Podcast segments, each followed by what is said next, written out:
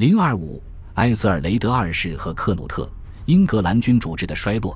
接下来的两任国王的统治表明，英格兰的君主制仍然存在很大的局限性。一位新国王在赢得忠诚之前，不能指望别人自动对他忠诚。这一点在随后就得到了验证。埃德加于公元975年去世，留下两个未成年的儿子。长子爱德华不受欢迎，许多贵族更喜欢他的弟弟埃塞尔雷德。爱德华登基四年后，在科夫遇害。毫无疑问，这是埃塞尔雷德的支持者干的。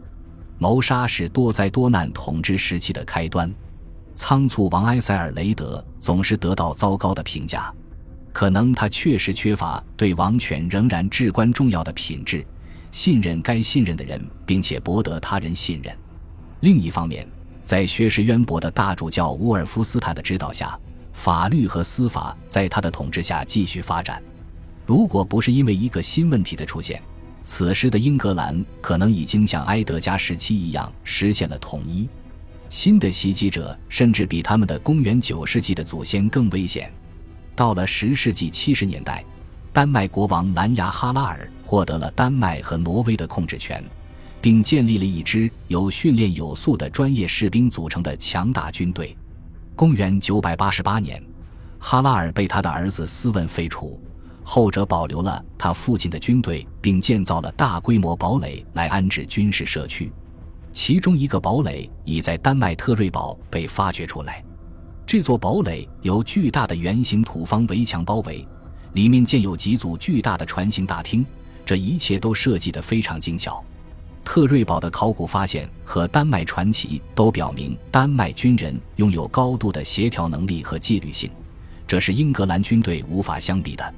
丹麦人的袭击发生在埃塞尔雷德二世即位后的一两年内，起初是小规模攻击，但是在公元991年。一支庞大的丹麦军队在莫尔登击败了高级市政官百利特诺斯和埃塞克斯民兵，失败者不得不支付巨额赔款以求和。公元994年、公元997年和1002年遭到的几次大规模袭击都以这种方式收场。埃塞尔雷德二世的统治如今如此臭名昭著，正是因为这些赔款。在斯堪的纳维亚半岛出土了大量埃塞尔雷德二世发行的硬币，还有一些瑞典雇佣军的墓碑。这些墓碑记载着他们前往英格兰，因为立功受奖而发了财。在十世纪九十年代，与一千零六十六年一样，英格兰的财富也是其危险所在。埃塞尔雷德二世是如何应对的？他采取的一项措施是阻止邻国给维京人的船队提供停靠的港口。从地理位置上来看，新建立不久的诺曼底公国在这些邻国中最重要。诺曼人的祖先就是维京人，相隔只有几代人的时间，因此他们有时会向从英格兰返回的袭击者开放港口。但是在公元991年。埃塞尔雷德二世和查理公爵签署了一项不帮助对方的敌人的协议。十年后，埃塞尔雷德二世与公爵的女儿结婚，从此开始了诺曼底和英格兰的致命联盟。到目前为止，国王的内部政策似乎与他的前任并没有太大的不同。他继承了一个强大、富裕的贵族集团。他的早期契约显示，他跟埃德威格和埃德加一样。利用土地馈赠来获得支持，但是从一千零二年开始，维京人的威胁变得越来越严重，这暴露出王权的基本弱点。国王的土地可能还有他的活动，通常都集中在威瑟克斯，在北部和东部，它可以用来换取支持的资源非常有限，而这些地方正是最需要换取支持的地区。这两个地方存在分裂主义倾向。并且许多当地人仍然怀念他们的丹麦祖先。埃塞尔雷德二世后来的章程表明，王室的政策方向转向中部地区和英格兰东部，尤其是非威塞克斯血统的新人。国王正在努力让英格兰团结起来，防御外敌。他的无能可能使这项任务变得更加艰巨，但这项任务对任何人来说都非易事。一千零二年。他和他的臣僚下令对居住在英格兰的所有丹麦人进行大屠杀，这反映出政府所承受的巨大压力。这项不同寻常的命令不可能得到充分执行，因为一些地区的人口主要是丹麦人。但它反映出某种近乎民族主义的歇斯底里的状态。我们知道，当牛津的丹麦人在圣弗里德斯维德的大教堂里避难时，英格兰市民把它烧毁了。这次大屠杀无疑招致了丹麦人第二年的入侵。这次入侵由国王斯维因亲自率领。斯维因撤掉了诺维奇，但他在东盎格利亚战役损失惨重，并于1005年撤回丹麦。次年，他又杀了回来，带领军队扫荡了伯克郡、威尔特郡和汉普郡。英格兰不得不再次以巨额赔款求和。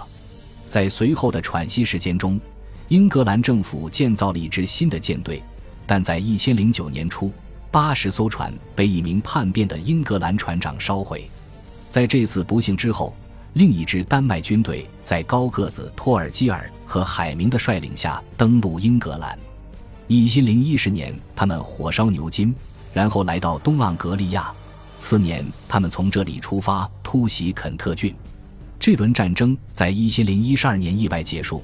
当时，托卡尔改变了立场，他对自己的军队残忍杀害大主教埃尔夫和亚克的行径感到厌恶，这使得四十五艘船转而为埃塞尔雷德二世效力，其余的陆军则离开了英格兰。此时，所有人都看清了英格兰防守的弱点。当斯维因于一千零一十三年再次来到英格兰时，他的意图是征服这片土地。丹麦区的人民不再对埃塞尔雷德二世抱有任何幻想，他们欢迎丹麦国王，并立即接受了斯维因。到当年底，斯维因已经占领了牛津、温彻斯特和伦敦，埃塞尔雷德二世已经逃往诺曼底，开始了流亡生活。一零一四年二月，斯维因去世，他的儿子哈拉尔继承了他的斯堪的纳维亚帝国，但在英格兰的丹麦军队拥戴哈拉尔的弟弟克努特为他们的国王。与此同时，埃塞尔雷德二世回来了。到了春天，他发动了对丹麦人的远征，克努特毫无防备，吃了败仗，被迫撤回丹麦。一零一五年，克努特率领着一支庞大的军队杀了回来。而此时，埃塞尔雷德的儿子刚勇者埃德蒙二世违抗父亲，控制了丹麦区北部。在接下来的几个月里，克努特重新占领了诺森布里亚，然后班师到了伦敦。但是在丹麦军队抵达之前，埃塞尔雷德二世已经去世，埃德蒙已经被立为国王。然而，在威瑟克斯内部，许多男人不战而降，接受了克努特的领主地位。埃德蒙集结了他的军队。有一段时间，似乎仍有可能将丹麦人赶出去，但是在一千零一十六年秋天，克努特在埃塞克斯的阿辛敦赢得了一场决定性的战役。战后签订的条约只给埃德蒙留下威瑟克斯。不久之后，埃德蒙去世，克努特成为整个英格兰的国王。克努特不得不处理五十年后征服者威廉将面临的类似问题，像威廉一样。克努特不是以征服者的身份，而是以合法的英格兰国王的身份开始统治的。克努特娶了埃塞尔雷德二世的遗孀，并为了保住王位而采取了残酷的行动，杀害了几位英格兰知名人士，其中包括埃塞尔雷德二世的长子。王位稳固之后，克努特就积极地采用了文明君主的传统做法，他颁布法律并建立修道院。用十二世纪的编年史家的话来说。